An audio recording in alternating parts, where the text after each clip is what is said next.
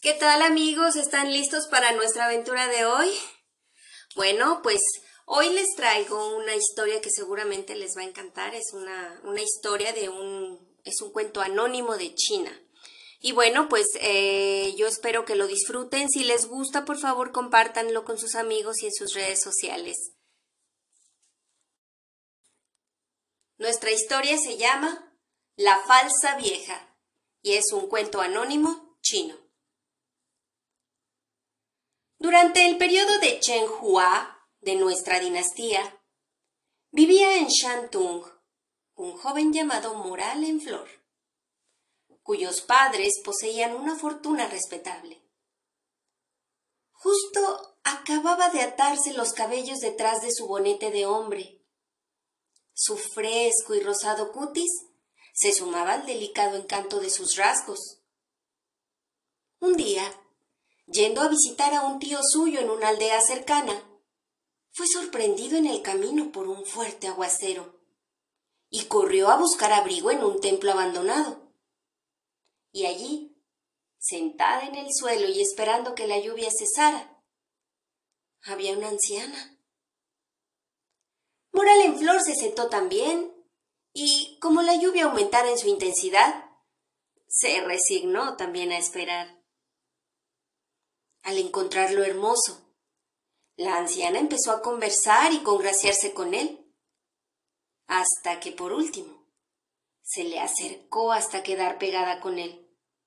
Y después sus manos empezaron a palpar suavemente el cuerpo del muchacho. El joven encontró que esta era una manera agradable de pasar el tiempo, pero al cabo de un rato dijo ¿Cómo es que a pesar de que eres mujer, tienes voz de hombre. Hijo mío, te diré la verdad, pero no has de revelarla a nadie. En realidad, no soy mujer, sino hombre. Cuando era chiquito solía disfrazarme e imitar el falsete de las niñas. Y hasta aprendí a coser tan bien como ellas.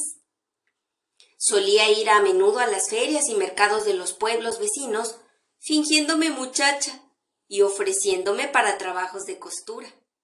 Y muy pronto mi habilidad fue admirada por todas las moradoras de las casas donde trabajé. Solía ir a acostarme con las mujeres, añadió. Y poco a poco, según fuera deliciosa su mente, gozábamos de todo nuestro placer. Muy pronto, las mujeres descubrieron que no tenían que salir para sus retosos, y hasta jóvenes de mente se vieron envueltas en mi juego. Tampoco ellas se atrevieron a decir nada por temor al escándalo. Y además, poseía yo una droga que durante la noche se la aplicaba al rostro dejándolas atontadas, de manera que eso me permitía hacer lo que quisiera. Cuando recobraban el conocimiento, era ya demasiado tarde y no osaban protestar. Antes, al contrario, solían cohecharme con oro y prendas de seda para que guardara silencio y me marchara de su casa. Y nunca, desde entonces, y ahora cuento ya cuarenta y siete años, he vuelto a ponerme ropas de hombre. He viajado por las dos capitales y las nueve provincias. Y siempre que veo una mujer hermosa, logro combinar las cosas de manera que me sea posible entrar en su casa. De esta manera, acumulo riqueza sin gran fatiga. Y nunca he sido descubierto. ¡Qué historia tan asombrosa! exclamó fascinado Moral en Flor. No sé si yo podría hacer lo mismo. Siendo tan bello como eres, le contestó el otro, todos habrán de tomarte por una mujer. Si quieres que yo sea tu maestro, no tienes más que hacer que venir conmigo. Te vendaré los pies y te enseñaré a coser, e iremos juntos por todas las casas. Tú serás mi sobrina si encontramos alguna buena ocasión, Te daré un poco de mi droga y no tendrás ninguna dificultad en lograr tus fines. El corazón del joven estaba devorado por el deseo de poner a prueba semejante aventura. Sin más vacilaciones, se postró cuatro veces y adoptó a la vieja como su amo, sin pensar, ni por un instante, en sus padres ni en su honor. Así de embriagador es el vicio. Cuando cesó de llover, salió con la vieja, y en cuanto estuvieron fuera, ya de los linderos de Shantung, compraron alfileres para el tocado y vestidos femeninos. El disfraz fue perfecto, y cualquiera hubiese jurado que Moral en Flor era una mujer de veras. Cambió su primer nombre por el de Niang, niña, a pesar de que por espacio de unos cuantos días se sintió tan turbado que no se atrevió a hablar. Pero su amo no parecía ya ansioso por encontrar nuevas víctimas. Cada noche insistía en que su sobrina compartiera el lecho con él. Y hasta ahora muy avanzada estaba procurándole instrucciones. Y éstas eran hasta en sus más nimios detalles. No era para eso que Moral en Flor se había disfrazado. Un día manifestó que de entonces en adelante cada uno fuese por su camino, y el otro se vio obligado a aceptarlo. Pero antes de separarse, le dio al joven algunos consejos más. En nuestra profesión hay que observar dos reglas importantísimas. La primera es no quedarse demasiado tiempo en una misma casa. Si te quedas en un mismo lugar más de medio mes, seguramente serás descubierto. Por lo tanto, cambia a menudo de distrito, de manera que de un mes a otro no haya tiempo para que las huellas de tu paso puedan discernirse. La segunda regla es que no dejes que ningún hombre se te acerque. Eres hermoso, joven y solo en la vida y todos tendrán, querrán tener que ver contigo. Por lo tanto, rodéate siempre de mujeres. Y una última palabra, no tengas nada que ver con niñas, porque gritan y lloran. Y de esta manera se separaron. A la primera aldea que llegó Moral en Flor, Percibió al otro lado de una puerta la silueta de la joven más graciosa que nunca hubiera visto.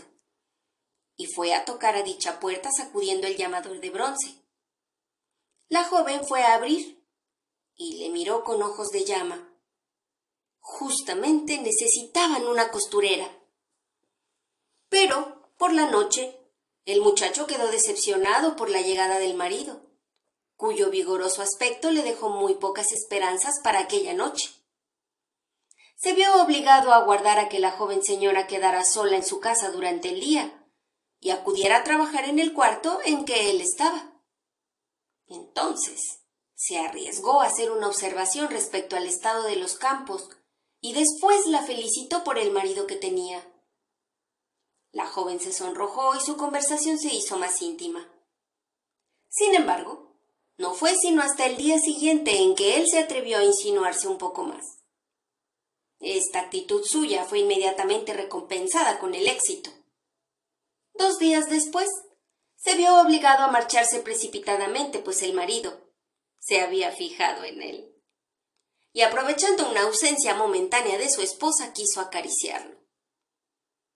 A partir de entonces, Moral en Flor se dedicó a su extraño oficio. A los treinta y dos años había recorrido más de medio imperio y había seducido a varios miles de mujeres. A menudo era tan osado como para atacar a más de ocho personas de una vez, en una misma casa, y ni tan siquiera las pequeñas esclavas se libraban de su atención. La dicha, de la que él era causante en esta forma, permanecía oculta y nadie sufría por ella ya que nadie hubiese ni soñado en su existencia. Moral en flor, Recordaba siempre la regla que le señalara su maestro, y nunca se arriesgaba a quedarse en un mismo lugar más que unos pocos días. Por último, llegó a la provincia del oeste, allá, lejos en el río, y allí fue recibido en una casa importante, donde había más de quince mujeres, todas ellas jóvenes y hermosas.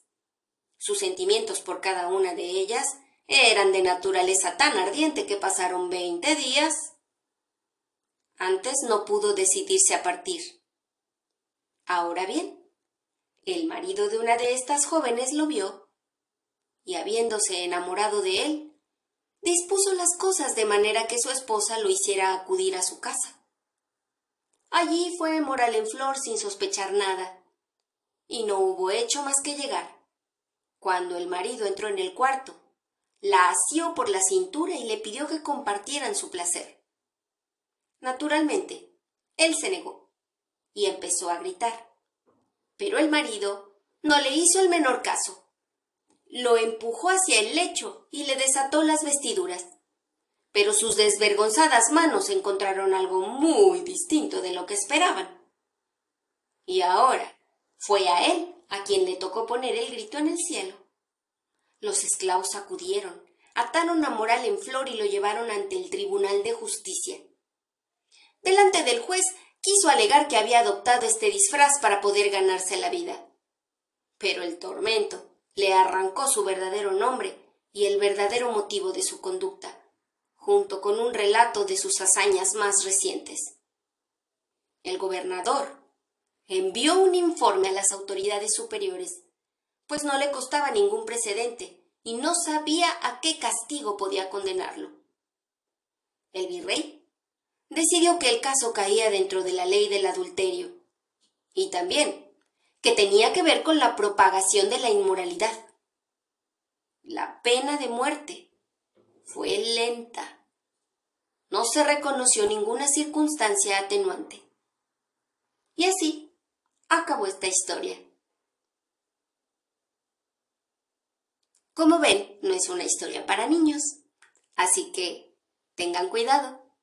Espero que tengan un día maravilloso y bueno, pues si quieren volar a otros mundos sin moverse de aquí, regresen próximamente a escuchar nuestra siguiente historia. Adiós.